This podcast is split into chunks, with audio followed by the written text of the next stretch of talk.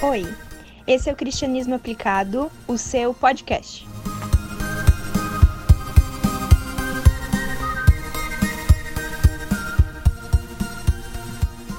Eu sou Alex Brizola e apesar da minha barba, eu não sou muçulmano.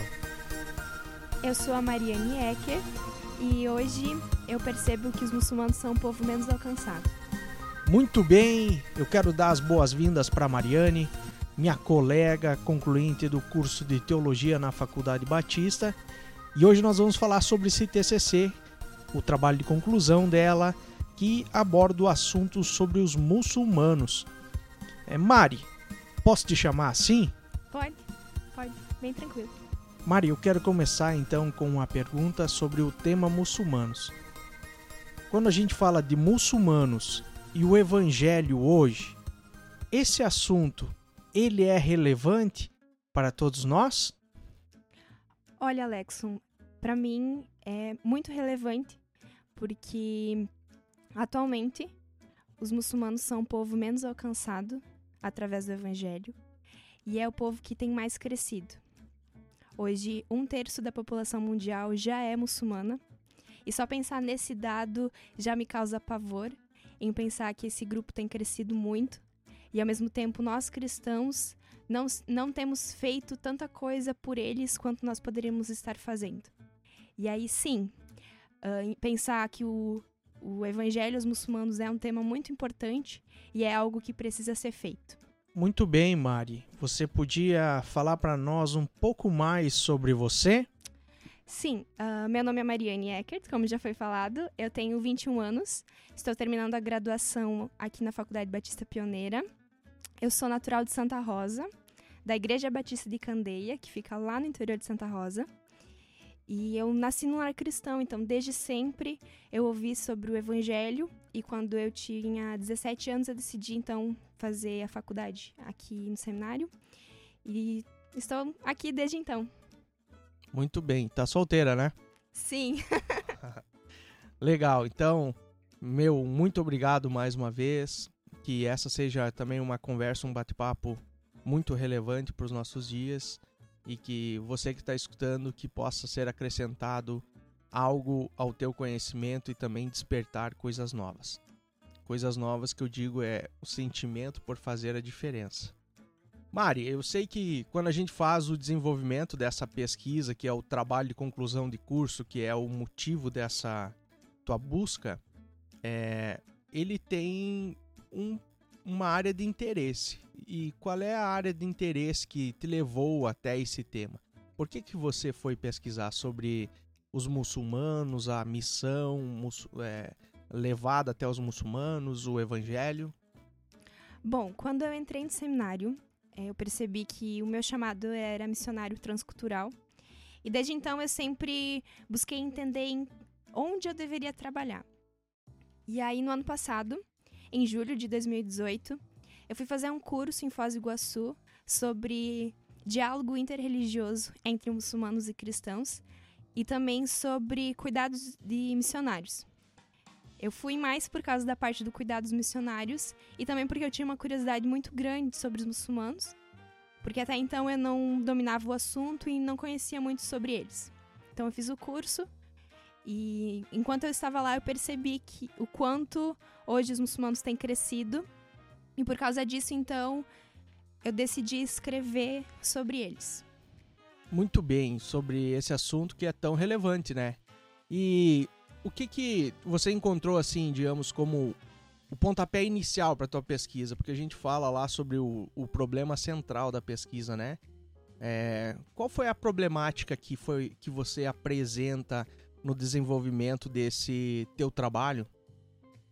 Bom, como os muçulmanos já são um grande número hoje no mundo e eles têm crescido muito também, é, pensando no contexto brasileiro, eu cheguei à seguinte pergunta: Qual a importância de missões e a evangelização atual e como torná-la eficaz para evangelizar os muçulmanos tanto no Brasil como ao redor do mundo? E existiam algumas outras dúvidas assim que você é, teve quando você começou a elaborar essa pesquisa. Então, você começou a, a desenvolver e, e, viu coisas diferentes? Ou é, aquilo que fugiu do, do norte que você pensou para a pesquisa? Bom, no início, para mim estava muito claro o quanto os muçulmanos são um povo muito grande, um povo também que precisa do evangelho. Mas ao longo do, do, da pesquisa, eu fui entendendo o quanto missões já foi feito no mundo, a começar pela igreja primitiva, mas que muito disso se perdeu ao longo da história. E aconteceram as cruzadas, por exemplo, que foi algo bem prejudicial no meio muçulmano. E também porque hoje os muçulmanos têm crescido e Deus tem feito grandes coisas no meio deles. E ao longo do trabalho eu fui percebendo isso. Eu relatei a, história de alguns ex-muçulmanos que ao longo de sua vida seguiam o islamismo a fundo, mas que por algum sonho ou por alguma revelação divina mesmo, eles encontraram com o verdadeiro evangelho. Então Deus já tem feito missões em lugares onde o evangelho ainda não chegou. Meu, impactante, hein? E me diz uma coisa, quando você estava respondendo essa tua pergunta sobre essa problemática, houve divergência do que você encontrou na pesquisa, daquilo que você pensava que era o motivo do problema? Bom, uh, foi bem relevante escrever e ao longo do que eu escrevia também eu percebi que muito do que das minhas dúvidas estavam sendo respondidas sim porque eu entendi um pouco melhor sobre qual é a missão da igreja, por exemplo, e também percebi sobre os dados é, com relação aos muçulmanos, e isso também fez com que eu entendesse um pouco melhor eles. E por causa disso também, no final, eu cheguei à conclusão de que Deus já tem feito muito, mas que ainda muitos cristãos precisam fazer mais. Mas é mais ou menos o que você pensava como resposta. Sim. Ok. Mari, eu acho que a gente pode dizer que essa já foi uma boa introdução para o que você vai tratar na pesquisa. E eu convido você a, a nós pular para o primeiro ponto desses três capítulos, que é o primeiro ponto ele vai falar sobre a relação entre missões e igreja, ou entre a igreja, né? E uma das coisas que eu também abordei no meu, cap... no meu TCC é, foi relacionado à questão da igreja, né? O papel da igreja, é, a organização da igreja, mas você direcionou principalmente a tua pesquisa nessa questão para o papel missionário da igreja, né? Uhum. Então, eu gostaria de ouvir você falando um pouco sobre essa questão de o cristão, a igreja, as missões, como que o cristão hoje tem se comportado, talvez, né? Ou o que, que a igreja hoje tem feito em termos missionários do princípio que Jesus deixou para nós, o princípio da evangelização, que isso eu acho que é claro para todos os cristãos. Uhum. E pensando primeiramente em Jesus, temos alguns textos muito conhecidos na Bíblia tanto Mateus 28, do 18 ao 20, Marcos 16, 15, Atos 1, 8, que falam claramente que Jesus deixou a missão, que foi dada primeiramente aos primeiros cristãos, e que depois disso, então, foi dada também para os cristãos ao longo da história, e chegando então até os cristãos na atualidade. E pensando sobre isso, eu fiz algumas definições sobre o que é, miss é, o que é missão. Porque quando a gente pensa em missões, muitas vezes a gente tem a ideia de que ah, missões é mandar um missionário para outro lado do mundo, para que ele fale de Jesus para aqueles que ainda não ouviram. Mas ao longo do capítulo, eu desenvolvo também que é muito importante que a igreja hoje também entenda que fazer missões não é só ir para o outro lado do mundo, e sim começar na igreja local, onde você já está. E por isso eu também fui para a igreja primitiva, lá em Atos. E... Não fisicamente, né? Não, fisicamente ah, não. Tá, não. Só para esclarecer, né? Andei estudando um pouco sobre a igreja ah, primitiva somente. Bem. Não entrei no livro, mas li ele bem. E ao longo dessa leitura e do, da análise também, eu percebi que a igreja primitiva fazia muito missões.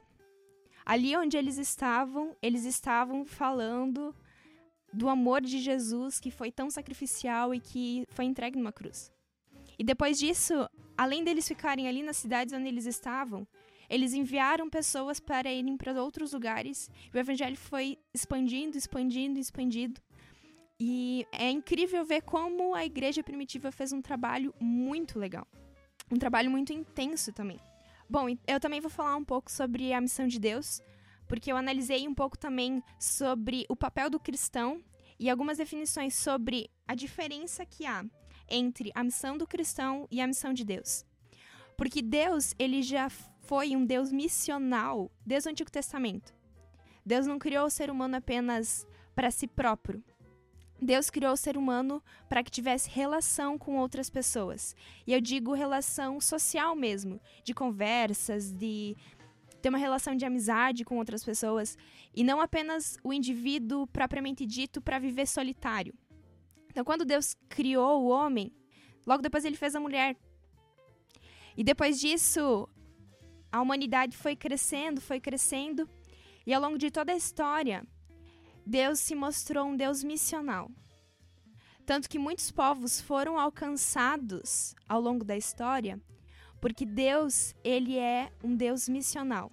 E depois quando a gente chega no Novo Testamento, a gente continua vendo esse Deus missional que mandou o próprio Deus Filho encarnado mesmo, para que ele pudesse então demonstrar esse amor e essa missão através do próprio derramamento do sangue, e que é então o verdadeiro sentido do evangelho de Cristo, né?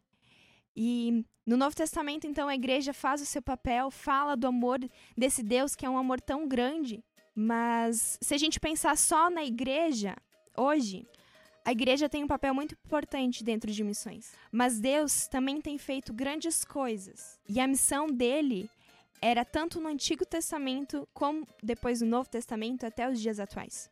Então, a missão de Deus é uma missão muito mais ampla. E Deus permite que os cristãos possam fazer parte da missão dele, da missão de Deus.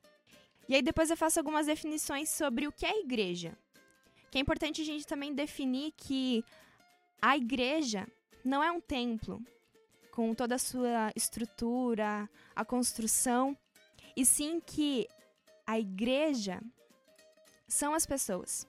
São as pessoas que estão lá.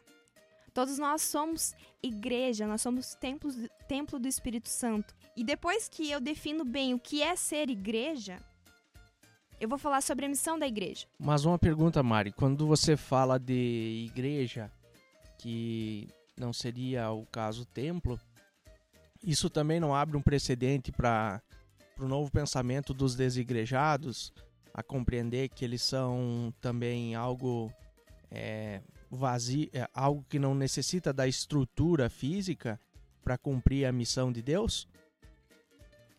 Bom, mas e se a gente pensar um pouco diferente? Se a igreja não é um templo, e nós temos certeza disso, mas em todo tempo, quando a gente vê a igreja reunida, eles sempre estão reunidos. A igreja de Atos era uma igreja que se reunia nas casas, se reunia no, em vários lugares, iam para a sinagoga, iam para vários lugares e eles estavam juntos. Então eu não acredito que uma pessoa que viva verdadeiramente o evangelho, ela vai querer viver uma solidão. O evangelho só é entre ela e Deus. Porque a missão que Deus nos deixou é muito maior.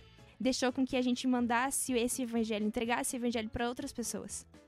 Então, não tem como você ser um verdadeiro cristão se você não estiver indo numa igreja. Porque não é a igreja que vai te salvar, você é, você faz parte da igreja, mas a igreja é um corpo. E o corpo são várias pessoas. Muito bem, Mari. Obrigado pelo esclarecimento aí. E fica a dica para os desigrejados, né? Aqueles que pensam que não precisa de igreja para servir a Deus. Uhum. Quando a gente tem comunhão com os nossos irmãos, também nós temos força para fazer missões, para enviar missionários e cumprir com que com a missão que Deus também nos deixou. Bom, aí falando então sobre missão e a igreja ainda, eu defino qual é a missão da igreja, que com certeza não é ficar nas quatro paredes, pensar somente nas pessoas que estão dentro da igreja e pensar também para fora. porque o significado de igreja é chamados para fora. Então, pensando nisso, eu começo a pensar também e analisar no, no capítulo sobre o cumprimento missional da igreja primitiva, a começar lá em Atos. E depois eu também chego no cumprimento missional da igreja atual, e com isso, então, eu encerro esse primeiro capítulo. Mari, lembrando só que essa questão da, da igreja, né? O que é a igreja, tu falou sobre chamados para fora. O nome no grego é, é eclésia, né? Sim. Eclésia era uma assembleia que era feita na, naquele tempo é, do Novo Testamento e provavelmente também no Antigo ali nessa, nessa cultura onde a, havia uma reunião de pessoas para decidir assuntos sobre a cidade. Então eles eram chamados para para conversa. E normalmente era na entrada da cidade que acontecia isso, né? E eu acho que esse é o onde a gente começa a ver o termo igreja ser empregado no Novo Testamento. Uhum. Quando é, é, mais usado como essa assembleia, como esse esse povo de Deus, né, que é chamado para para cumprir os propósitos dele. Dentro desse cumprir é, o chamado que é de ir para fora, de fazer a diferença, qual a diferença que nós temos hoje entre o que você aborda aqui da igreja primitiva e da igreja atual? Eu só queria deixar mais uma, uma questão assim é que muito se fala de igreja primitiva, as pessoas falam, ah, e como precisamos voltar ao primeiro amor, à igreja primitiva como era. Mas é, tu acha que todo mundo gostaria de ser perseguido? De ser é, afrontado pelo governo? E eu acredito que muito desse sentimento de igreja primitiva que as pessoas tanto querem hoje e, e dizem que nós precisamos ser cristãos da igreja primitiva, será que não é muito parecido com a situação que nós encontramos hoje junto ao povo muçulmano também? Um cenário de perseguição ao cristianismo? Eu acredito que sim, Alexon. Porque a igreja primitiva sofreu por é, grande perseguição. E eu acredito que o evangelho também foi é, expandido por causa disso. Porque enquanto a igreja estava ali, naquelas primeiras cidades, estava uh, tranquilo o povo se reunia ali, estava tudo certo, tudo bem. Só que quando houve, então, a grande perseguição mesmo dos cristãos, eles tiveram que se espalhar. E por causa é, dessa questão de que eles se espalharam, o evangelho foi para outros lugares que antes ainda não, não existia. E se a gente olhar para o Brasil hoje, nós temos tanta liberdade é, a gente diz que a gente tem liberdade religiosa, tem é, liberdade de gênero, liberdade política, tantas liberdades. Eu acho que às vezes isso pode ser prejudicial também para a expansão do reino de Deus. Porque a gente não aproveita o privilégio que é ter essa liberdade. Porque nos países de origem muçulmana, uh, lá eles acreditam em outra coisa, e são 99,9% a maioria desses países e os cristãos que estão lá são perseguidos, sofrem preconceitos e muitas vezes são mandados embora do país e sofrem mesmo por acreditar numa outra fé. Então, Mari, para aquele que está nos escutando que sonha com a igreja primitiva, era melhor ele ir morar num país desses, um país muçulmano. Porque daí ele vai ter a igreja primitiva, aquela igreja que se reúne meio escondida, é, que faz as coisas mais dedicadas a Deus, é, ele vai encontrar esse cenário nesses lugares. Eu acredito que sim. Se você quer ser perseguido, pode ir para um lugar assim que tá ótimo. Mas falando sobre essa perseguição, eu convido nós falarmos sobre o segundo capítulo que fala sobre a realidade muçulmana, né? E Mari, assim, foi um dos capítulos talvez mais legais de nós escutarmos nesse teu TCC, ao menos para mim, que fala sobre essa cultura, né? Então ele vai estar tá falando ali sobre a história dos muçulmanos, né? A cultura muçulmana. E eu vejo que dentro, de, dentro da história muçulmana que você trata é, no segundo capítulo, é, me mostra um cenário assim muito baseado em leis ritos, regras. É, basicamente é um Antigo Testamento moderno. Ele acontece hoje, por isso o moderno, né? Mas é, é muito cheio disso, é, é, cheio de rituais a cultura muçulmana, a religião muçulmana. É algo que realmente diferencia muito do nosso dia a dia cristão. Sim, eu acho que hoje no Brasil a gente tem uma grande liberdade. E dentro do povo muçulmano, dentro da cultura mesmo, do islamismo, não há tanta liberdade como os cristãos vivem. É, os cristãos gostam de dizer que são livres e são mesmo, porque dentro de outras religiões, não, eu não diria só dentro do islamismo, mas existem outras, é, outras religiões, enfim, que também pregam algumas coisas que são diferentes, sim, e que há menos liberdade. O cristão gosta de dizer assim, ah, um, tudo me é permitido, mas nem tudo convém e tal, como tá lá em 1 Coríntios. E muitas vezes os cristãos usam isso para fazer muitas coisas. Erradas? Erradas, muitas vezes, só porque pode usar assim, ah, eu tenho a liberdade, é, eu vou cometer um pecado aqui, mas Deus vai me perdoar, tá tudo tranquilo. Mas dentro de outras culturas, não existe isso. Existe uma cultura muito mais rígida e as leis precisam ser seguidas para que haja salvação. E nós cristãos entendemos que a salvação não é pelas leis, mas é pela graça de Deus. Talvez seja essa uma das grandes diferenças, assim. Eles são muito mais regados em suas leis e uhum. por isso não cometem tantos erros quanto um cristão que tem liberdade e essa liberdade às vezes acaba deixando ele fazer coisas erradas. Eu acredito que sim. Porque quanto mais regras você tem, mais coisas você precisa cumprir, mais regrado você fica e mais seguidor de alguma coisa você vira.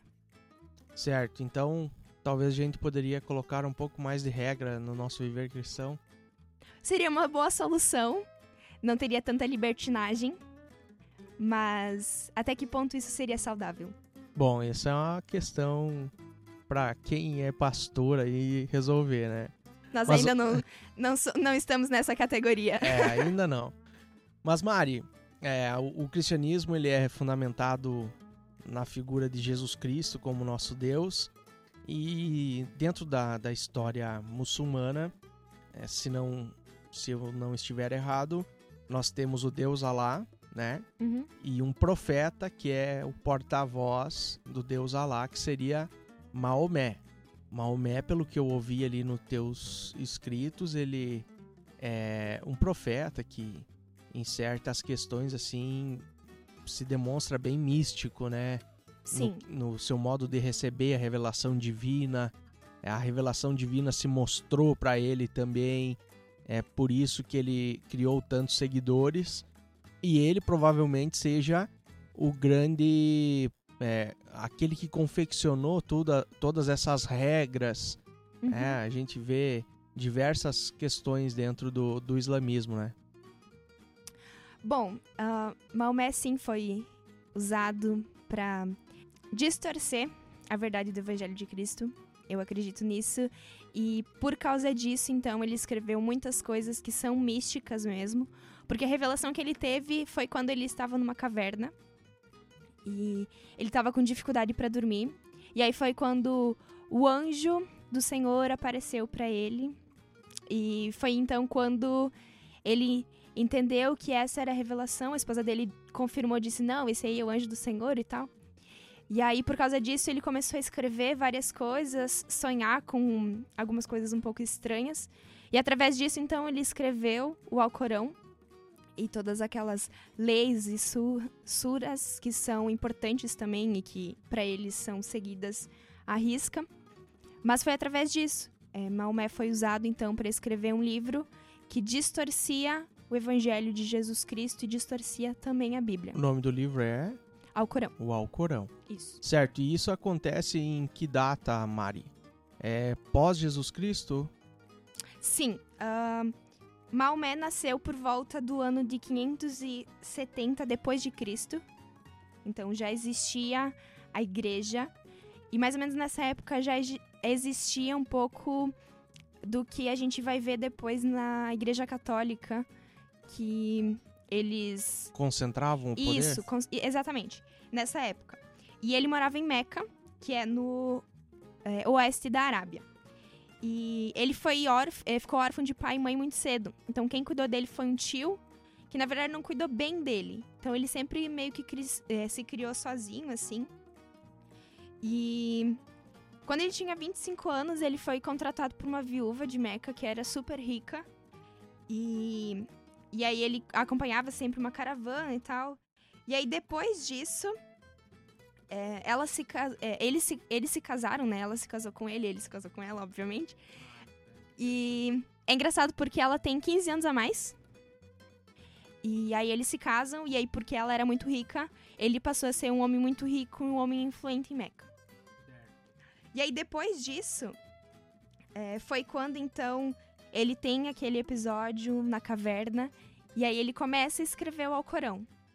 E a esposa dele tá com ele lá também, as filhas estão com ele lá também. E aí depois disso é que surge ah, o Alcorão. É interessante também pensar que Alá é, tem um significado também pré, no árabe. Porque a afirmação, ela já vinha do Antigo Testamento.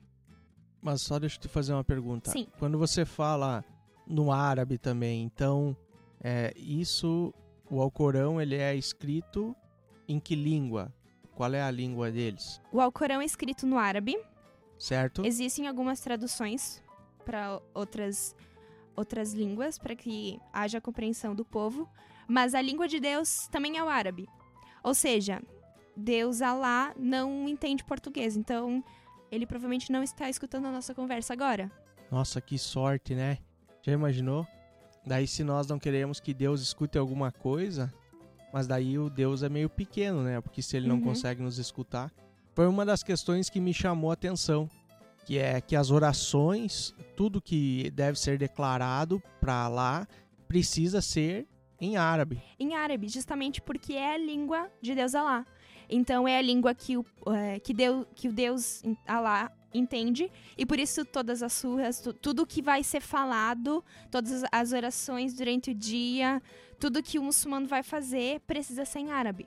Tanto que, por exemplo, se o muçulmano mora no Brasil, aqui ele vai falar português, mas quando ele for fazer a oração dele tem que ser em árabe. Certo. Tu falasses ali também sobre a definição do Islã. O que que você toma como importante nessa definição de Islã?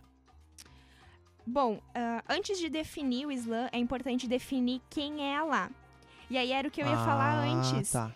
do Antigo Testamento, porque Alá significa Deus, ou ainda divindade. E esse é um termo que já era usado nos árabes do Antigo Testamento.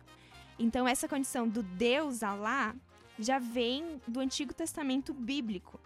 E que também vem da origem dos muçulmanos, porque é, os árabes mesmo vêm de origem de Ismael, o filho de Abraão. Hum, E aí, depois disso, a gente pode começar a entender sobre o significado e a definição do Islã, então. Tá, Mari, só uma pergunta quanto a isso. O meu Deus, que eu chamo de Deus, Tá? que o americano chama de God, né? Uhum. É o mesmo Deus Alá. Não. Como não? Mas se é o Deus de Abraão? Então, é, essa questão é um pouco complicada, porque em algumas vezes os muçulmanos até citam que Deus Alá também é o Deus dos, do- dos cristãos. Só que o Deus que a gente acredita é um Deus muito maior. Se a gente pensar que Deus só entenderia uma. O nosso Deus entendesse só uma língua, seria complicado ele ter criado todo o universo e ter criado tantas línguas também. E tantas pessoas de povos diferentes, culturas diferentes. Então, se a gente pensar nisso, o nosso Deus é um Deus muito maior. E não tem como ser o mesmo Deus. Porque se Deus lá fala só uma língua, é um pouco estranho. E outra, porque os muçulmanos acreditam em ou- é, outra verdade, que não é a verdade do Evangelho de Cristo, também é outro Deus. Porque nós cristãos acreditamos na Trindade, né? Deus Pai, Deus Filho e Deus Espírito Santo. E os muçulmanos acreditam somente no Deus Alá. Ou seja, eles não acreditam na divindade de Cristo, principalmente. Eles não veem com Jesus como sendo Deus. Exatamente. O que, que é Jesus então para eles? Ele foi um profeta. Assim como Maomé? Exatamente, mas Maomé foi o último profeta. Ah, e qual é, é digamos assim, é, literatura baseada em Jesus Cristo não se tem conhecimento é, dentro do islamismo? Eles têm conhecimento. E eu, por muitas vezes eu até admiro, porque muitos deles leem muito mais a Bíblia do que muitos cristãos fazem. Hashtag fica a dica para os cristãos, tem que ouvir e ler mais sobre a palavra de Deus. Eles têm um grande conhecimento, mas sobre eles, a Bíblia. Sobre a Bíblia. Mas só Antigo Testamento ou toda ela? Toda a Bíblia. Eles leem mais o Antigo Testamento, mas eles leem o Novo Testamento para bater boca com os cristãos. Eu acho que essa seria uma boa palavra. E por Jesus ter nascido de uma virgem, por uma mulher, para eles é, isso não, não, nunca poderia ter acontecido. Certo. Deus não poderia ter relações sexuais com Maria para que ela então tivesse um filho. Eles não conseguem acreditar na divindade de Jesus por causa disso. Não que Jesus, te... não que Deus tenha tido relações com Maria, não, né? Não, pelo contrário. Mas eles acreditam que para Jesus ser filho de Deus, Maria e Deus teriam que ter tido relações. relações. Eles não acreditam no sobrenatural, praticamente Exatamente. isso. Nisso eles não acreditam no sobrenatural. Mas aí nas revelações de Maomé eles acreditam no sobrenatural. Naquele anjo eles acreditam no sobrenatural. E em tantas outras coisas eles acreditam no sobrenatural. Então. É uma, uma certa fé. discrepância de, de aceitação, né? Isso. Mari, falamos sobre definição do Islã, né? Mais alguma coisa a acrescentar? Sei que é uma, uma cultura, um, é difícil de nós definirmos em poucas palavras, né? Uhum. Bom, um, eu só gostaria de, de falar um pouquinho sobre o significado da palavra Islã, que significa devoção, ainda submissão. Então, dentro do Islã, os muçulmanos eles são muito devotos e são muito submissos a essa religião. E também é importante salientar que o Islã surgiu na Península Arábica. Ou seja, lá em Meca, lá onde Maomé estava, foi lá que surgiu o Islã por causa dele também. Para nós se situar um pouco melhor, para aquela pessoa que tem dificuldade de geografia, assim como eu, aonde que fica isso lá no mapa? Oriente Médio. Se ainda tiver um pouco difícil, é você pensar entre a Ásia e a África. Hum, perto também da Europa. Perto do Egito? Isso. Ok. Muito bem. É, dando sequência, eu queria perguntar para ti sobre essa cultura, essa cultura muçulmana, né? Uhum. A gente vê que é algo muito forte, assim, como isso que eu te falei sobre eles serem muito apegados também a, as, as suas práticas, né? E talvez você já desse um norte para nós aí, falando sobre alguns comportamentos também sobre o povo islâmico, né? Uhum. Bom, a cultura muçulmana ela é uma cultura envolvente e que a cultura assim faz parte da sociedade deles. O governo é regido pelo islamismo, ou seja, o muçulmano, quando nasce, ele já nasce dentro da cultura, ele já nasce vivendo o islamismo. E além do Alcorão, existem o Hadith, que é um termo no árabe. Sim, esse eu conheço, é de comer, né? Hadith. Na verdade, não. É um livro de tradições islâmicas. Então, além do Alcorão, existe essa outra obra que tem algumas tradições. E muitas vezes os muçulmanos é, levam mais à risca esse outro livro do que até o Alcorão. Não que eles não levem a sério o Alcorão, pelo contrário, eles levam, mas em alguns casos eles levam mais a sério ainda esse outro livro. O Hadith? Isso, que não é comida. Tá, ter... nunca mais eu acho que vou esquecer disso. Muito bem. Uh, além, então... É... Mas assim, Mário, o que, que tem nesse Hadith aí? Ele é verde também? A capa ou não? Olha, a cor dele não vai importar muito pra gente hoje, mas o, o conteúdo dele é importante sim. Porque dentro do, desse livro tem, é, a, tem as tradições. E aí fala como deve ser o casamento, fala como deve ser a maneira que eles devem comer, como eles devem proceder quanto ao jejum e quanto a, a tantas outras práticas que eles têm. Então, além do Alcorão direcionar eles, o Hadith também faz isso. É quase um manual de prática cristã, alguma coisa isso, assim? Isso. Ok.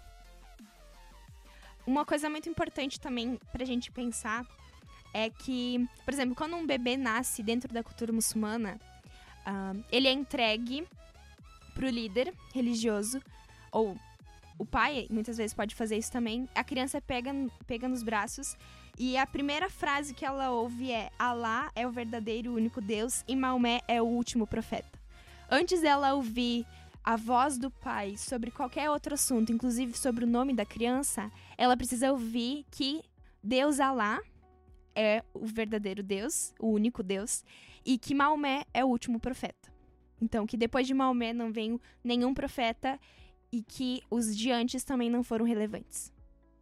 Então a criança nasce, é como se ela saísse do braço da parteira ou do médico e já tem que ouvir ou pode passar um tempo até que ou seja feita essa cerimônia? Normalmente, essa cerimônia é a primeira coisa que a criança participa. É muito importante para os pais que a criança ouça as primeiras palavras sobre Alá e sobre Maomé. Muito bem. Mari, falando sobre o que sustenta, então, é, o islamismo, a gente tem aí o Alcorão, Uhum. né? tem o Hadith, né? então também são duas partes, né? Mas também é, eu gostaria que você falasse sobre uma análise melhor sobre esses pilares aí do islamismo e também em relação à visão cristã sobre essas, é, essas práticas deles, né? Muito bem. Dentro do Alcorão, então, tem os cinco pilares do islamismo, que são as cinco bases da, fre- da fé, desculpa, da fé islâmica. E o primeiro pilar é sobre a confissão é, pública de fé. É quando ele vai dizer que não há outro Deus senão Alá e que Maomé é o, o único, o último profeta, que é, então, o profeta de Alá. Isso é feito com que idade? Olha, a criança nasce ouvindo sobre isso. Certo. Mas chega algum momento que ela precisa declarar isso. Não há uma, uma idade certa, mas os muçulmanos têm o hábito de fazer isso. Desde o nascimento, então, os recém-nascidos já vão ouvindo sobre isso, mas não, eles não fazem isso em algum momento só. Por exemplo, ah, quando eu tenho. Quando a gente, a gente cristão, a gente toma a decisão de aceitar Jesus e tal, e a gente tem gravados na mente. Não. O dia que eu entreguei a minha vida para Jesus, que eu disse que ele deveria ser o é, dono do meu ser, enfim, foi, por exemplo, dia. Dia 14 de novembro de algum ano. Certo. Nós cristãos temos isso. O muçulmano, ele tem que fazer essa confissão pública dentro é, do templo.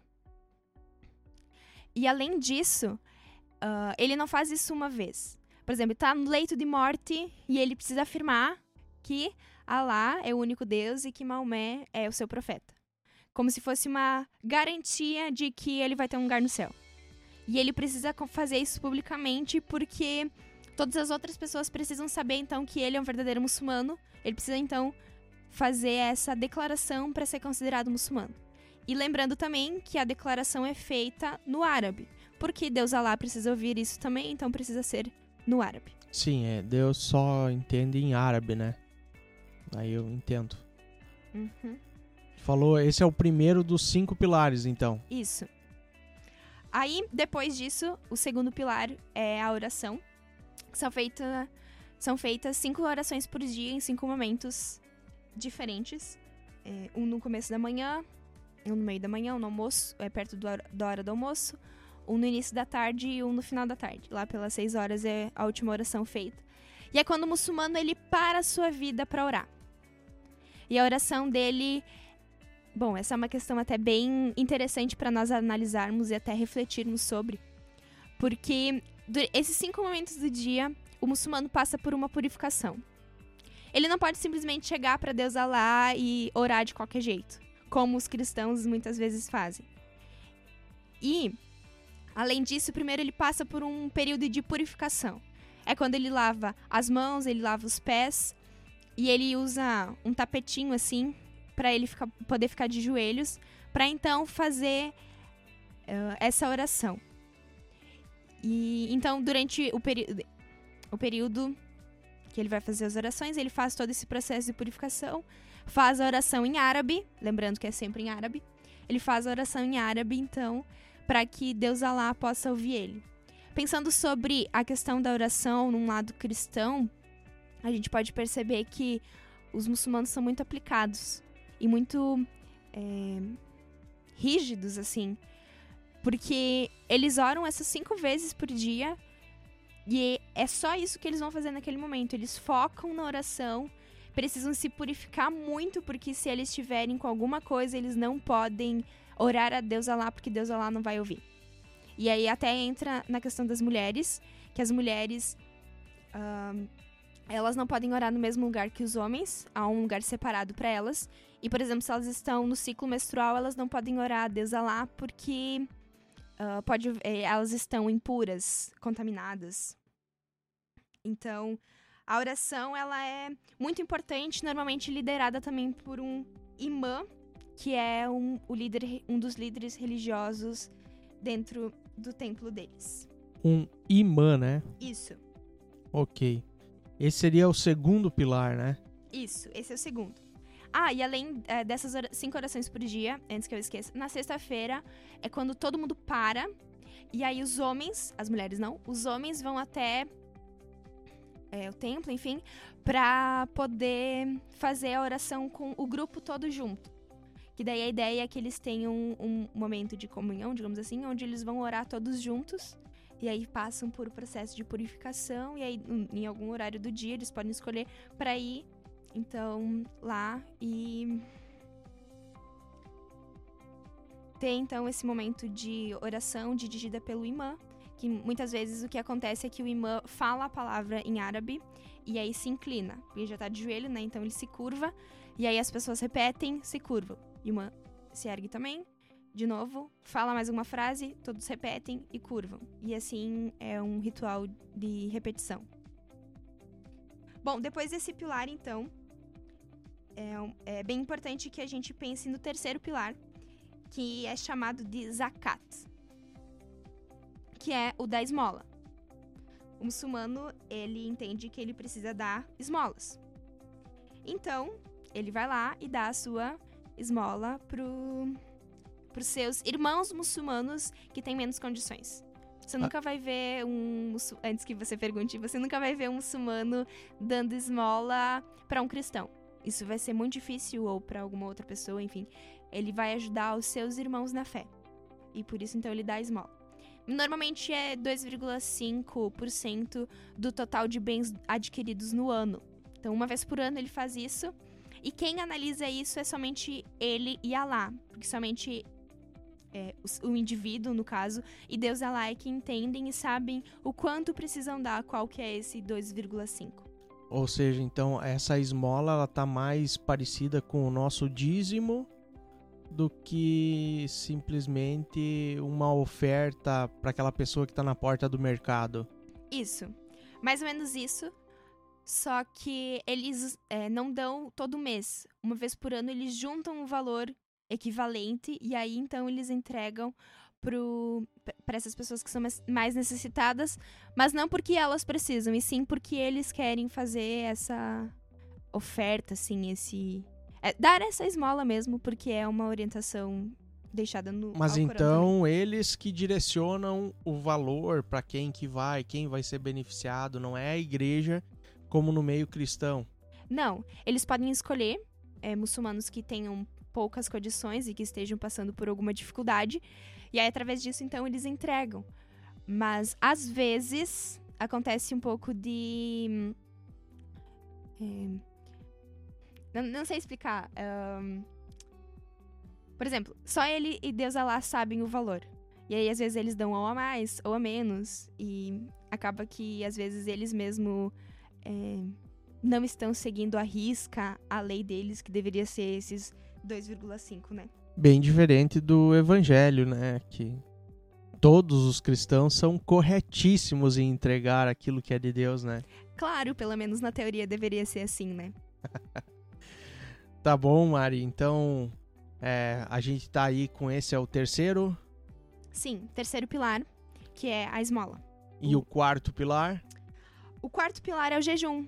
que é uma parte muito importante para os muçulmanos. E no período do jejum, eles ficam sem comer, como a própria palavra fala, né? E eles têm um mês para fazer isso.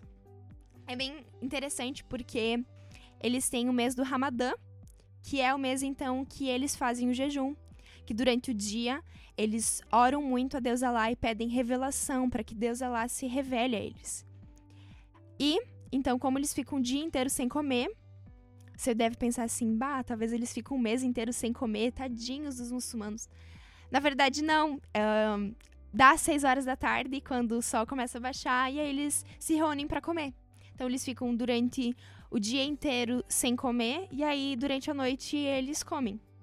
Um, atualmente também existe é, em alguns meios o jejum intermitente, que é utilizado, né? Muitas pessoas ficam longos períodos sem comer, é parecido então com o jejum do Ramadã que os muçulmanos fazem há 1500 anos. Muito bem. Então, para você que disse assim, ó, oh, mas é óbvio que o jejum é de comer, né? Só que hoje a gente vive uma moda aí que o jejum pode ser de chocolate, pode ser de Netflix, pode ser de televisão. De tantas coisas, né? De, é, muitas coisas diferentes. Então, nesse caso de comer, eles tomam água nesse momento, será? Também não. Também não. Nada. Não ingere nada. Então, é realmente o jejum na essência. Uhum. E eles crescem vivendo isso. Como a cultura muçulmana envolve o muçulmano desde o nascimento, é, desde que eles são crianças, eles aprendem a ficar longos períodos do dia sem comer para que quando eles tenham a idade mínima, que normalmente é ali a partir dos 14, 15 anos, eles possam fazer o jejum e eles não tenham problemas, eles não passem mal nem nada. Para eles é algo tranquilo, porque eles crescem é, vivendo isso, né, e aprendendo como deve ser esse ritual. É, já se torna um rito, não um sacrifício, né? Sim. O mês de Ramadã também ele é considerado um mês de justiça. É quando então é, os demônios e o próprio Satanás são algemados, e aí Deus lá pode fazer grandes coisas, então eles acreditam nisso também. Ah, eu lembro ali que esse mês do Ramadã é um mês que Deus ajuda aqueles muçulmanos, né? De certa forma, porque ele, eles não estão suscetíveis ao pecado, ao erro, porque Satanás então está preso, está controlado naquele tempo, né? É, é isso? Na teoria é isso, mas na prática nós entendemos que é um pouco mais complicado do que isso. Tá bom, esse é o quarto pilar. E o isso. quinto e último pilar dessa fé islâmica? Bom, o quinto pilar também é muito importante e é deixado é, em quinto lugar mesmo, porque muitos é, muçulmanos só conseguem fazer isso uma vez na vida, que é a peregrinação é quando o muçulmano deixa o seu país de origem, deixa o seu lugar de, é, de onde ele vive, e ele vai então até Meca fazer uma peregrinação. Meca é a cidade é, de origem do Islã, né, onde Maomé cresceu e teve toda a sua vida. Foi onde também ele foi quando ele é, recebeu todas aquelas orientações, escreveu o Corão, enfim. E também foi a cidade onde ele morreu, onde Maomé morreu. Então, uh, eles precisam fazer essa peregrinação, que é chamada também de Kaaba, e que eles têm que ir para a grande mesquita de Meca. E lá, nesse, nessa grande é, mesquita, eles precisam falar vários versículos do Alcorão e eles também precisam passar por vários rituais, dar várias voltas num tipo um altar que eles têm lá no centro, que é bem famoso. Se você procurar na internet Meca, acho que é uma das primeiras imagens que vai aparecer vai ser desse altar que tem lá em Meca. E é muito importante para o muçulmano cumprir esse esse pilar, né? Então, o, todo muçulmano deseja e economiza a vida toda para poder um dia ir para Meca fazer essa peregrinação. Infelizmente, durante a peregrinação, enquanto estão dando essas voltas naquele altar, muitos são pisoteados, porque são milhares de pessoas ao mesmo tempo. Normalmente é logo depois do mês do Ramadã. Então enche de gente lá. E infelizmente muitos são pisoteados e acontecem algumas mortes e tal pelo grande número de pessoas que tem lá também. Mário, uma pergunta então, já que a gente passa esse último pilar agora. Uhum. É, tu falaste desse ponto e a gente vê que é um, uma religião cheia de regras. E uma dúvida que surge para mim quanto a isso, você falando sobre é, esse ritual e como ele é importante, como é o amor ao próximo dentro do islamismo? Ele é algo que é perdido, não é muito valorizado? Eu sei que pode ser que tu não abordou isso no trabalho, mas uma especulação, assim. Hoje a gente tem liberdade de, de falar sobre isso e questionar uhum. isso, né? Olha, para mim, é, analisando tudo que eu estudei com relação a eles, eu acredito que eles não têm tanto amor ao próximo. Ou eles têm somente pelos é, irmãos muçulmanos. E por alguns específicos. Então, se a gente olhar para os cristãos, os cristãos precisam amar todas as pessoas, não só os cristãos. Para os cristãos já é difícil, e a gente faz isso porque a Bíblia nos orienta com relação a isso. Mas para os muçulmanos, eles amam os muçulmanos. E amam aqueles que realmente praticam o Islã. Eles, de certa forma, até condenam o muçulmano que é apenas nominal, né? Porque ele não pratica rigorosamente a religião. O que acontece muito na atualidade também. Tá certo. Então a gente vê uma secularização não só do, do cristianismo, mas também no, no muçulmano, né? Sim. A gente tem uma compreensão sempre, e no decorrer desses anos de estudo também já ouvi falar bastante, é, eu acho que até por ti, é, que esses, essa secularização religiosa é muito presente é, no meio do islamismo também. Então não, uhum. não, a gente vê talvez eles como radicais, mas existem aqueles que estão sendo influenciados simplesmente, né? Sim. É claro que existem os grupos radicais, tá? É importante a gente falar que existem esses grupos também, que desde a gente precisa ter um cuidado maior, mas que, assim como no cristianismo, existem muçulmanos nominais. E eu tive uma experiência é, quando eu fui para Foz do Iguaçu, então, fazer esse curso, a gente é, foi para o Paraguai e lá eu conheci um muçulmano e que, conversando com ele, numa conversa bem tranquila, eu não disse que eu era cristã, eu só perguntei sobre a fé dele. E ele me disse que ele bebia álcool. E é, essa é uma das práticas que os muçulmanos não fazem. No Alcorão diz que eles não podem beber nada, então eles mantém isso à risca. E aí ele me disse isso e eu perguntei, tá, mas Deus Alá não vê isso? Ele falou assim, não, Deus Alá tá lá em Meca, eu tô aqui no Paraguai, Deus Alá não vê isso. tá de brincadeira. Exatamente. Eu, eu levei um susto, na época eu tava começando a ter um interesse sobre é, o assunto, e aí eu, nossa, não acredito, parece muitos cristãos que às vezes acham que Deus não tá vendo os pecadinhos que estão fazendo escondido. E além disso, é, ele me disse que orava suas vezes, que lia o Corão suas vezes, porque Deus lá estava em Meca e que não conseguia ver os pecados e as atitudes dele. Meu favor, então, diferente do nosso Deus, Alá, ele não enxerga tudo. Além de só falar uma língua. Muito bem. Já que o nosso Deus é um pouco diferente, eu gostaria de falar agora sobre esse terceiro e último ponto, é, terceiro e último capítulo que fala sobre missões no mundo muçulmano. Então, Mari, é, como que tá essa questão da, das missões aí? Como que tá que tamanho aí que é o povo muçulmano e como que a gente pode ser relevante para é, evangelizar esse povo e resgatar eles da condenação eterna? Muito bem. Primeiro a gente precisa relembrar que atualmente os muçulmanos eles são um terço da população mundial, ou seja, eles são um povo que tem crescido muito. E além disso, da lista dos 50 países mais mais perseguidos do mundo, que os cristãos são mais perseguidos, 37 desses países são de 95 a 99% de muçulmanos. Ou seja, onde há maior perseguição dos cristãos, também é onde há o maior número de muçulmanos.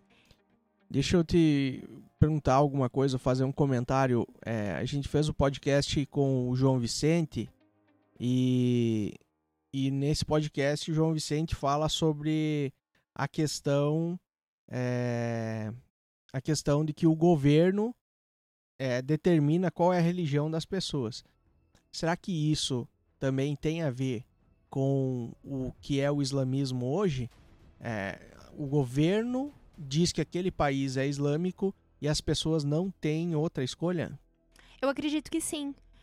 Porque quando o país, o governo do país, né, dita qual é a religião, é muito difícil você seguir outra religião, porque você vai ser perseguido, você vai ser condenado e você também vai ser rejeitado pela maioria do povo. Porque se a gente olhar, por exemplo, aqui no Brasil, a maioria do povo se diz cristão. Se chega aqui outros povos de outras culturas e com é, outra religião, no Brasil não há tanta condenação, mas existem países onde há condenação e perseguição sim, e os países muçulmanos acontece muito isso. E por parte do governo? Primeiramente por parte do governo e muitas vezes por parte do povo também. Claro que é, também é importante entender que muitos muçulmanos respeitam os cristãos e também acreditam que os cristãos têm uma fé e que acreditam em alguma coisa. Claro que às vezes eles tentam converter os cristãos ao islamismo, e muitos cristãos, às vezes, por não estarem bem preparados com a palavra de Deus, acabam caindo. E eu já fiquei sabendo de alguns casos, assim, que cristãos, que, ou pelo menos de pessoas que se dizem cristãs, se voltaram ao islamismo, infelizmente. Então, sim, eu acredito que há um respeito, mas há uma perseguição também. É uma linha muito tênua. Tá bom. Sobre a cultura e a língua, existe uma dificuldade muito grande é, para fazer essa evangelização para eles? É, faço uma pergunta bem direta assim. Você, por exemplo, tem alguma algum domínio da língua árabe ou não? Você pretende se especializar também nisso? Bom, a língua árabe é uma língua bem difícil e também você leva muitos anos para você ser dominante da língua, né? Assim como as línguas bíblicas, tanto o grego como o hebraico, não é só uma aula por semana, uma hora por semana que você vai sair é, fluente. Você precisa de muito mais esforço e muitas vezes é melhor quando você está num país já muçulmano que fale árabe. E tem, existem alguns países muçulmanos que não falam árabe, né? Como, por exemplo, a Turquia, que fala turco. Mas pensando no árabe em si, é uma língua bem difícil e que precisa de muita dedicação. Eu, particularmente, sei uma ou duas palavras e eu não me arrisco a falar elas, mas acredito que pretendo sim estudar o árabe e se Deus permitir que eu possa viver num país muçulmano é, de língua árabe para aprender a língua também seria é, ma um, é, mais rápido, eu acredito, o aprendizado da língua quando você está dentro do próprio país falando essa língua, né? Aprendendo a língua, no caso. E essa barreira cultural, ela é ela é presente para nós hoje também, é, em termos de tentar se relacionar com essas pessoas? Existem casos e casos, né, Alexon? É, muitas vezes os próprios cristãos têm barreiras com os muçulmanos. Então isso também muitas vezes acaba prejudicando. A cultura muçulmana é uma cultura muito envolvente e eles vivem o islamismo 365 dias por ano. Então eles vivem muito assiduamente isso e muitas vezes as práticas deles são bem intensas. Então, quando a gente olha para é, essa relação entre os cristãos e que os muçulmanos podem ter, às vezes há algumas barreiras, porque o, o muçulmano vive tanto a cultura dele que às vezes ele está não está aberto a ouvir algo diferente daquilo que ele realmente acredita. Tá certo. E quanto a isso, é, como é que a gente cristão assim poderia evangelizar eles? Como que a gente poderia fazer essa abordagem? Qual é o papel da igreja? Como que a gente pode é, levar o evangelho até eles? Bom, primeiramente a gente precisa entender a cultura muçulmana. Porque como eles vivem intensamente isso, a gente não pode chegar lá pregando um evangelho diferente daquilo tudo que eles acreditam, porque quando um muçulmano se converte, ele não deixa só a religião. Ele precisa deixar a cultura, ele precisa deixar o seu povo, ele precisa deixar tudo aquilo que ele já viveu. E dentro disso, a gente também precisa pensar que muitas vezes os muçulmanos precisam criar confiança com relação aos cristãos. Porque por muito tempo na história, os cristãos eles foram perseguidos pelo. É, os muçulmanos foram perseguidos pelos cristãos. Hoje, alguns muçulmanos perseguem os cristãos e alguns deles até fazem isso porque existiram as cruzadas, por exemplo, que tentaram exterminar com qualquer outra religião que não fosse o cristianismo, que foi o que aconteceu, por exemplo, na Europa. Então, há uma barreira, se a gente pensar nisso, e também que muitas vezes é melhor que tenha um relacionamento, você tenha uma amizade com o muçulmano, ele conheça você como um indivíduo, para que daí ele veja a diferença. Porque a maneira que o cristão vive é diferente da maneira que o muçulmano vive. O muçulmano vive para si e pronto. O cristão muitas vezes vive para outra pessoa também. Vive para para as necessidades das outras pessoas, para dar outra face para aquela pessoa que não tá nem aí para ele. E o muçulmano assim, se você tirar, se você é, me machucar e, por exemplo, uh, cortar um braço meu, eu vou lá e corto o teu de volta. É, as leis são bem parecidas com as leis que eram no Antigo Testamento. Certo, unha é, dente por dente, olho por olho. Uhum, exatamente. É. E você trata aqui sobre essas dificuldades da evangelização. E o, o, terceiro tópico, além da cultura e da língua, que são dificuldades de uhum. se compreender, você fala sobre o mau testemunho dos cristãos também, porque agora você disse que uma das formas de evangelizar eles é através de relacionamentos, uhum. demonstrando que você é um cristão, e isso é uma coisa que eles demonstram ser islâmicos, né? Sim. E daí você fala sobre esse mau testemunho. Isso é muito. Como que eles têm percebido isso, sendo que a gente não consegue nem entrar no país deles para falar sobre Jesus? Pois é, essa é, é uma questão bem complicada, porque o que eles conhecem dos cristãos muitas vezes está um pouco distorcido. E eles muitas vezes olham para os cristãos como: ah, faço o que eu falo, mas não faço o que eu faço. Eles têm a visão de que os cristãos é, não vivem aquilo que eles pregam. São hipócritas. Exatamente. Como eram os fariseus no Novo Testamento. E os muçulmanos, então, eles, eles acreditam muito nisso. No mau testemunho dos cristãos que muitos não vivem o verdadeiro evangelho. Dessa questão do faço o que eu falo, mas não faço o que eu faço. Certo, Mari. E quanto ao o que a igreja hoje pode fazer para evangelizar, o que, que você acredita assim que dentro da tua pesquisa é, seriam bons resultados para a evangelização de muçulmanos? Bom, eu acredito que a igreja tem um papel muito importante dentro da evangelização dos muçulmanos. E além das muitas barreiras que existem, a igreja pode sim lutar contra isso. Uma das primeiras formas, eu acredito, é na oração. Porque nós sabemos que a oração ao nosso Deus verdadeiro é, uma, é a oração que tem poder e que é sobrenatural também.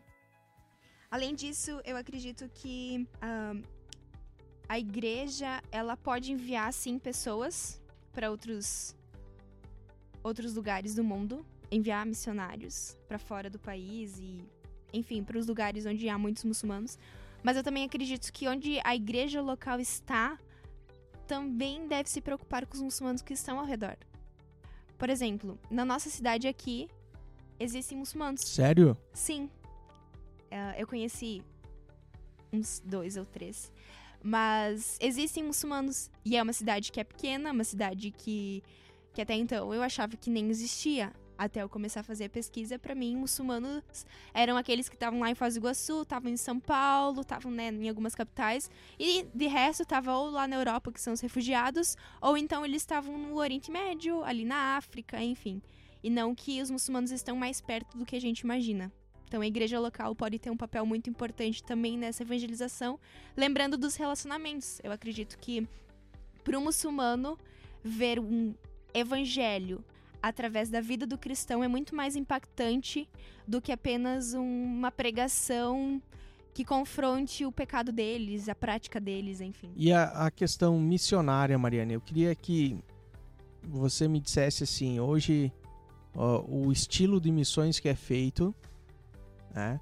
O estilo de missões é aquele estilo de missões que é enviado um missionário, esse missionário vai com um visto é, para trabalhar mas na verdade ele pouco trabalha e mais é um, um espião, um agente 007 Uhum. dentro da, da cultura. Você acha que essa ainda é a melhor saída? É, isso também não confronta a questão do evangelho verdadeiro? Você está lá por um motivo, mas na verdade é outro motivo? Bom, muitas vezes a gente faz coisas intencionais. Você tá fazendo alguma coisa pra alguém, mas às vezes você tem uma segunda ou terceira intenção com isso. E eu acredito que dentro da evangelização com os muçulmanos, muitas vezes vai ser preciso usar disso. De você ter uma segunda, uma terceira. é, uma segunda, uma terceira intenção com relação a eles, com relação ao trabalho deles. Mas além disso, por exemplo, tem alguns países que você pode fazer alguns trabalhos que você vai com visto para esse trabalho, que 95% do tempo você trabalha e os outros 5% você evangeliza. Ou até não tão alto, sei lá, uns 70% você trabalha e nos outros 30% você evangeliza. Mas esse 70% que você está trabalhando, na sua maneira de viver, no seu próprio trabalho, você mostra o verdadeiro evangelho. Porque eu acredito que o cristão ele tem que refletir Jesus em todos os lugares onde ele estiver, seja na escola, no trabalho, eh, na sua casa, com a sua família, na igreja, enfim, onde ele estiver, ele precisa refletir. E eu acho que se ele reflete Jesus, o impacto com relação aos muçulmanos é muito maior. Muito bem. A gente então tem que se esforçar para fazer missões nessa forma, né? E como que está essa questão também? A gente tem ouvido falar bastante que, apesar do, dos muçulmanos terem é, crescido em números, também o agir de Deus tem aumentado no meio desse povo. Então, talvez um povo que a gente via como inacessível à palavra de Deus, ele tem se mostrado também, é, uma, tem revelado um agir de Deus dentro dessa cultura. Sim, ahn, Deus ele tem um poder extraordinário para transformar a vida das pessoas. Não só a vida dos cristãos, mas atualmente Deus também tem transformado a vida de muitos muçulmanos. E pensando nisso, eu posso dar principalmente dois exemplos que também são citados no meu TCC. Um deles é sobre o irmão Mehdi, que é um ex-muçulmano que teve a sua vida transformada por Jesus de uma forma extraordinária, num lugar onde o evangelho nunca chegaria através do missionário, por exemplo. Onde um evangelho chegou na casa dele de uma forma inacreditável. Porque ele é filho do, é, do principal líder político religioso do Marrocos, ele é um príncipe, então, é, de outro país, né? E que ao é, fazer um mestrado é, dentro do Islã, ele tem o, o Evangelho de Lucas para fazer é, uma refutação. E ele ficou indignado porque ele estava com o Evangelho de Lucas e ele estava indignado porque isso era o que os cristãos acreditavam. Ele tinha um pequeno livro e ele não estava com todo o Novo Testamento e com o Antigo Testamento, que no total são 66 livros, né? Ele estava apenas com um, faltava os outros 65 da revelação divina. Mas ele estava com esse livro, estava com o Corão, ele deveria, deveria fazer algumas, é, algumas análises com relação ao Alcorão e o Evangelho de Lucas. E ele foi tão aplicado que ele chegou a decorar o livro de Lucas. Enquanto ele fazia esse trabalho, ele começou a perceber que Jesus ele não devolvia na mesma moeda. Para um muçulmano, se alguém faz alguma coisa ruim para você, por mais que seja até um muçulmano, você devolve na mesma moeda. E Jesus nunca ensinou que a gente deveria devolver na mesma moeda. Jesus mandava dar a outra face. Jesus mandava amar o próximo como a si mesmo. E ele começou a, a- a perceber esse Jesus que era tão amoroso que ele não conseguia entender. E um dia, então, ele tá na casa dele e ele olha pra Bíblia, pro Evangelho de Lucas, e pra ele aquilo tá fazendo sentido. Mas ele olha pro Corão e ele também fala: Tá, mas eu cresci ouvindo que isso aqui é verdade. Mas o Evangelho de Lucas também parece verdade. Então ele vai dormir e enquanto ele tá dormindo, ele sonha com Jesus. E Jesus diz pra ele que tudo vai ficar bem. E aí ele conta no, no livro dele que ele dorme como um, vai dormir como um muçulmano e acorda como um cristão. Que aquele foi o momento então que ele decidiu entregar a vida dele pra Jesus. num lugar onde um missionário não conseguiria chegar, numa casa real. Deus se revelou para ele através do Evangelho de Lucas e através de um sonho. Num lugar onde não teria nenhuma forma do Evangelho chegar, Deus já tinha chegado primeiro. Então, esse foi um, um grande é, milagre, de certa forma, e também uma forma da gente ver e comprovar que Deus tem feito muito entre os muçulmanos. O agir de Deus está entre os muçulmanos também. E além dele, também tem um, é, um outro ex-muçulmano, que é o Abdallah. Ele. Mari, só, só uma pergunta. Sim. No TCC, você fala sobre o Merdi, Uhum. é, sobre que ele ler aquela passagem do livro de Lucas, ou ler o livro de Lucas, Uhum. é algo proibido. Sim. Ah, no país de origem dele, é, os cristãos são totalmente perseguidos e eles não podem ter reuniões em público e a Bíblia é proibida nesse país. Parece que o governo sabe o quanto a Bíblia tem poder para transformar a vida das pessoas e por isso eles proíbem que as pessoas lá tenham uma Bíblia. Tá, mas e daí antes tu falasse que eles leem a Bíblia. Sim, O muçulmano, ele lê a Bíblia também, tem conhecimento da Bíblia, sim. mas qual é o que que tá errado nessa minha interpretação? O que acontece é que nem todos os muçulmanos têm acesso a isso. Muitas vezes é o imã que tem acesso à Bíblia, é ele que lê a Bíblia e é ele que debate sobre isso, e é ele que simplesmente fala pro muçulmano, ó, tem aquele livro que é a Bíblia, fala isso, isso, isso, mas a gente pode ir contra isso olhando pro Corão e pensando nisso, nisso e nisso. Deu pra entender?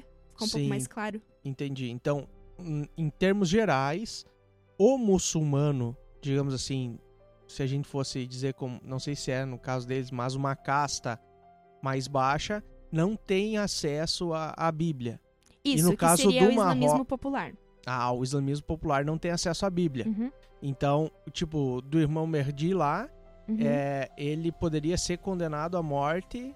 Só por- por ter a Bíblia. Mas a minha dúvida é, como é se ele tava, se ele tava fazendo um trabalho, Uhum. ele poderia mesmo assim ser condenado?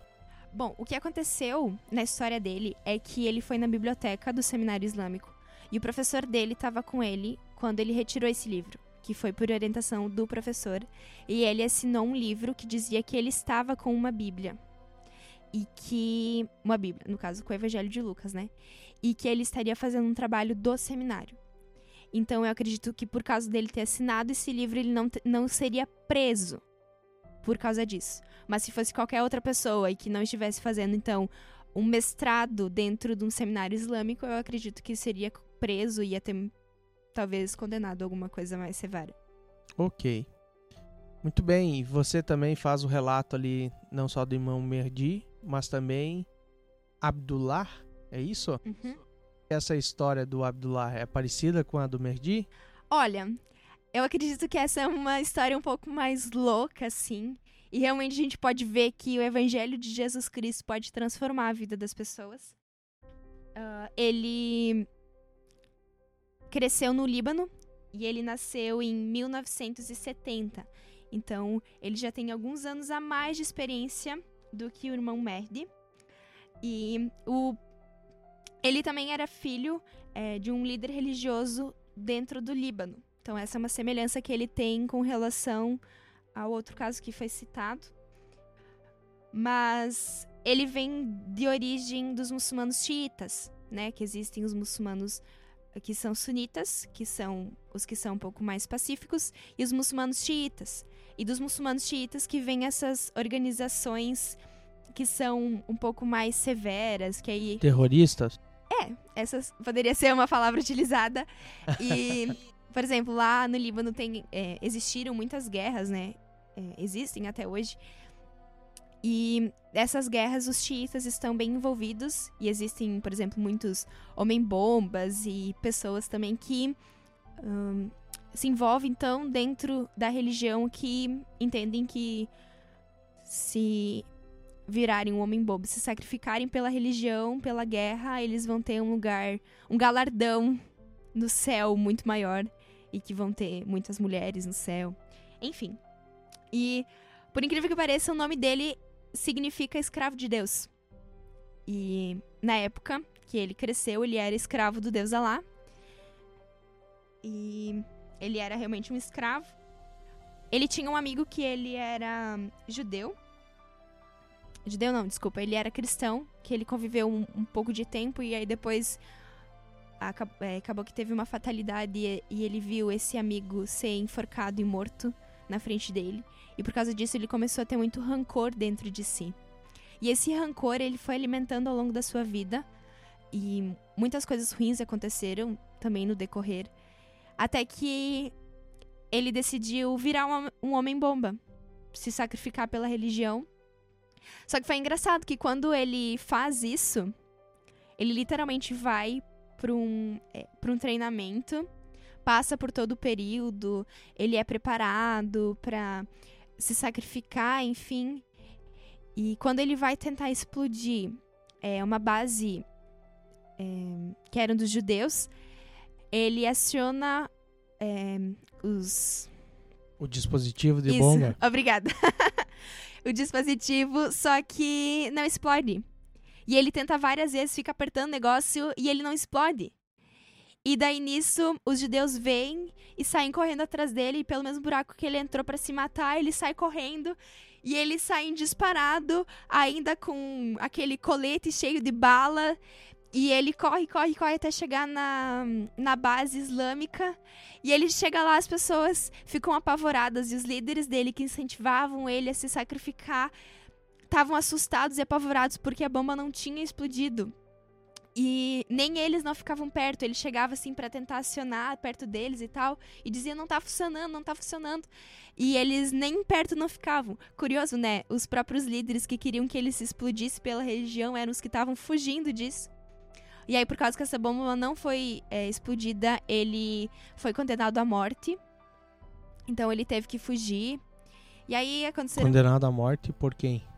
Pelo... Pelos líderes. Chiitas. Sim.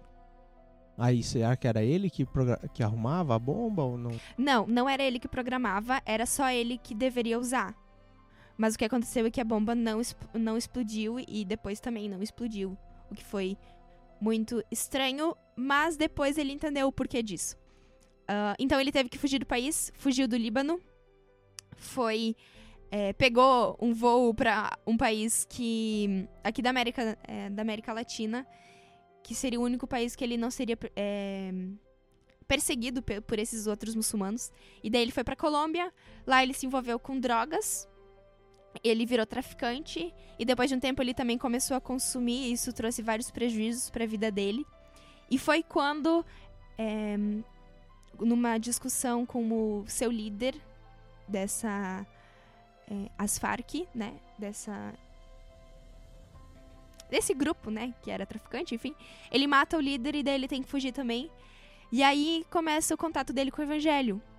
Lembra o que a gente conversou antes sobre o relacionamento? Ele viaja num barquinho com uma mulher que é cristã, porque ele pediu ajuda para ela e só durante o caminho ele passou alguns meses viajando com ela. E nesse período ele percebeu que ela era cristã e que ela era diferente. Foi quando ele começou a ouvir sobre o evangelho, não através da Bíblia, mas através da vida daquela mulher. Aí ele é, desembarcou no Paraguai, ficou um tempo por lá e se envolveu novamente com drogas. Muito bom. O livro dele é bem extenso e tem muitos detalhes e eu poderia passar aqui o dia inteiro falando sobre. Mas o que é importante ainda a gente ouvir sobre ele é que um dia ele orou a Deus Alá, falando assim: Deus, se você realmente existe, me tira daqui. E ele estava literalmente na sarjeta, pronto para morrer, drogado. E ele foi dormir e algumas horas depois chegou um carro lá de uma equipe de Foz do Iguaçu com um pastor procurando por ele, pelo nome dele. Levaram ele, ele fez todo o tratamento e tal. Depois disso, ele passou por um discipulado com esse pastor que também falava árabe. E depois disso, então, foi quando ele se converteu. Então, Deus usou várias situações complicadas na vida dele. Aquele contato com aquela mulher que era cristã. E depois a oração dele e a vida do, daquele pastor também. Ele, Deus usou tudo isso para que então ele entregasse a sua vida para ele. E hoje ele entende que ele é escravo de Deus, sim, mas ele é o nome dele. é, que é o nome dele, mas que hoje ele é escravo do Deus verdadeiro. Então, ele não explodiu naquela bomba e hoje ele entende que ele não explodiu porque ele ainda precisava ter um verdadeiro contato com Jesus e um verdadeiro contato com o Deus verdadeiro. Certo, Mari. Você faz últimos relatos aqui sobre mais alguns exemplos, né? Uhum. E depois você conclui o teu trabalho e eu gostaria que você compartilhasse um pouco mais sobre é, essa conclusão. Não sei se você quer falar mais alguma coisa sobre esses breves relatos missionários. Bom, o interessante desses relatos é que, assim como Deus transformou a vida do Mehdi e do Abdullah, Deus ele também usou alguns missionários e, além disso, Deus fez é, grandes coisas e extraordinárias através não só da vida dos- do- desses missionários, como também se revelou através de sonho para alguns muçulmanos. Então, é, nessa parte eu falo também sobre isso, mostrando o quanto Deus tem feito no mundo muçulmano. E depois disso, então, eu vou para a conclusão. E na parte da conclusão é, é bem interessante porque eu relembro alguns conceitos sobre igreja, sobre missões que são muito importantes para nós ana- analisarmos hoje. E eu também falo então sobre a importância de nós evangelizarmos os, os muçulmanos. Deus ele já tem feito grandes coisas no mundo muçulmano. Tem se revelado através de sonhos, através de visões, através de, de tantas formas é, inacreditáveis aos olhos humanos.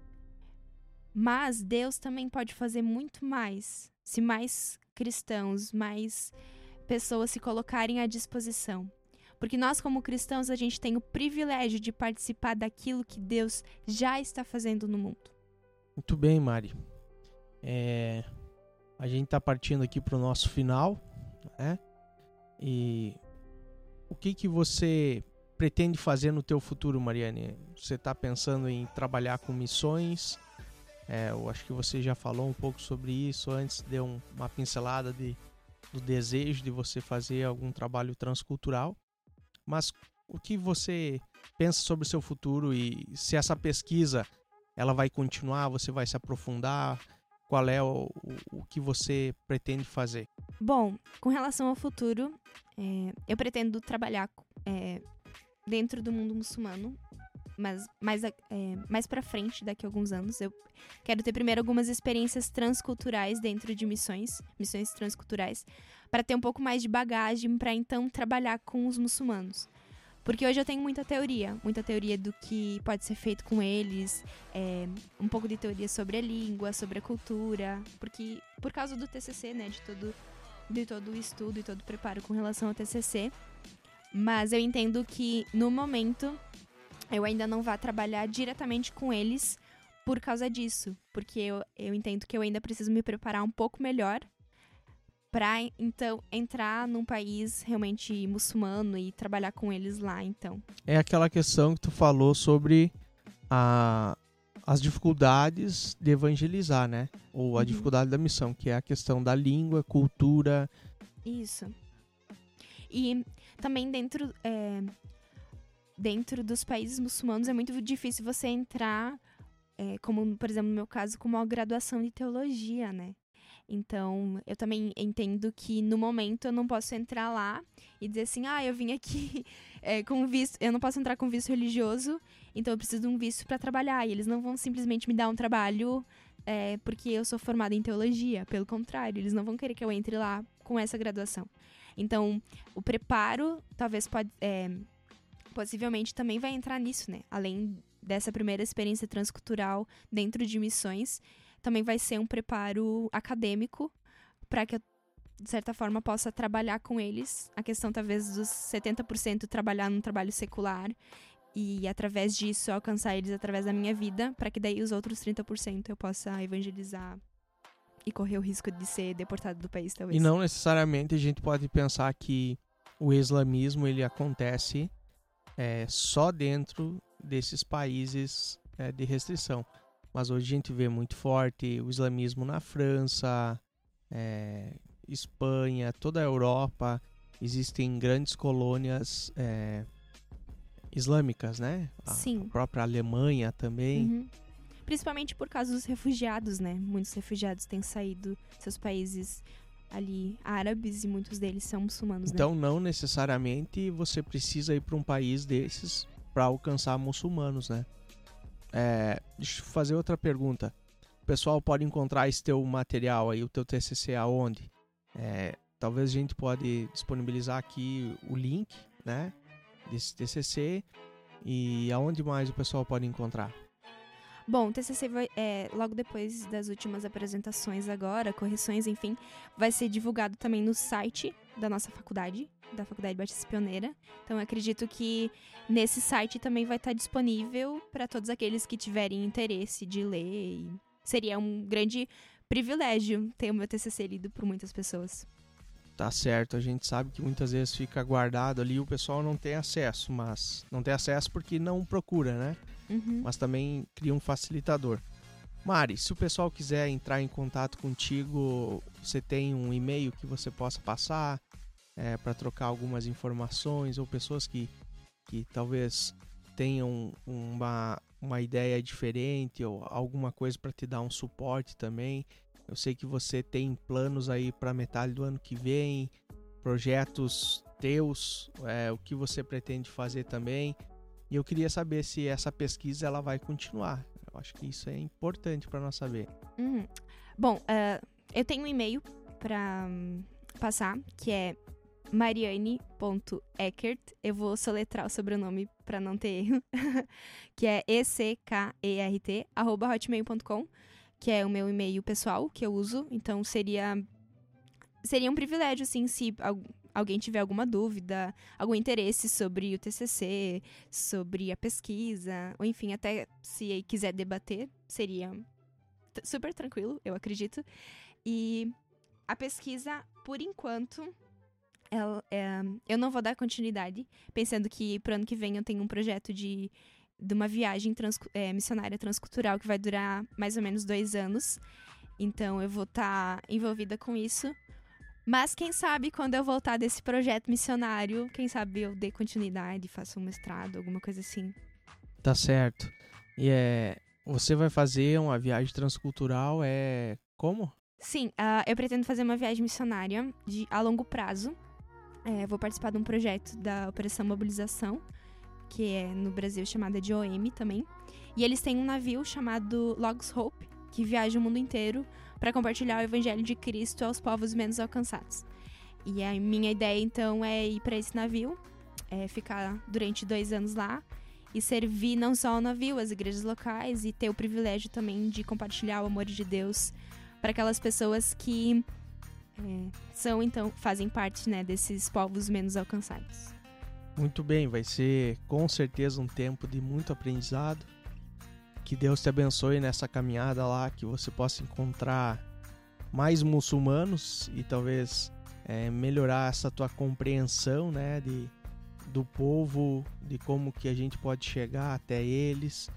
Então, que Deus possa estar tá te abençoando e abençoando a todos nós, né, que a gente possa é, compreender e ser despertado também para atingir essas pessoas sempre que for possível que estiver ao nosso alcance. Eu quero agradecer a você, Mariane, pela por compartilhar por essa entrevista, por compartilhar esse assunto que é tão relevante para os nossos dias, né? E não sei se você quer falar mais alguma coisa. Bom, eu gostaria de agradecer também pelo privilégio de poder compartilhar daquilo que eu andei pesquisando e trabalhando nesse último ano. E também agradecer por estar tá fazendo parte desse projeto tão legal de compartilhar não só o trabalho, mas também tudo aquilo que a gente tem vivido. E também queria deixar um recado de que nós cristãos temos um grande privilégio de participar daquilo que Deus tem feito no mundo. E missões não é fazer missões uh, apenas com algum povo, alguma cultura, não só aqui no Brasil, mas ao redor do mundo todo. E quando a gente pensar em missões, que a gente possa lembrar também dos muçulmanos, que eles também precisam ouvir sobre Jesus. Muito bem. Então, chegamos ao final de mais um podcast e eu quero convidar você que está nos escutando para ouvir é, o próximo podcast que vai trabalhar sobre o olhar especial à capelania hospitalar pediátrica. Essa é o esse é o trabalho que é feito pela Tainara. A Tainara também é nossa colega, Tainara Pool, e ela trabalhou isso em seu TCC e eu tenho certeza que também agrega muita coisa prática para nós no nosso dia a dia a compreender como levar o evangelho para aqueles que estão necessitados é, de saúde, que estão passando por dificuldades. Então a gente sabe que da mesma forma que a gente precisa compartilhar o evangelho para os muçulmanos, da mesma forma também para aqueles que estão próximos de nós e como nós devemos ajudá-los. Um grande abraço para vocês e a gente se vê por aí.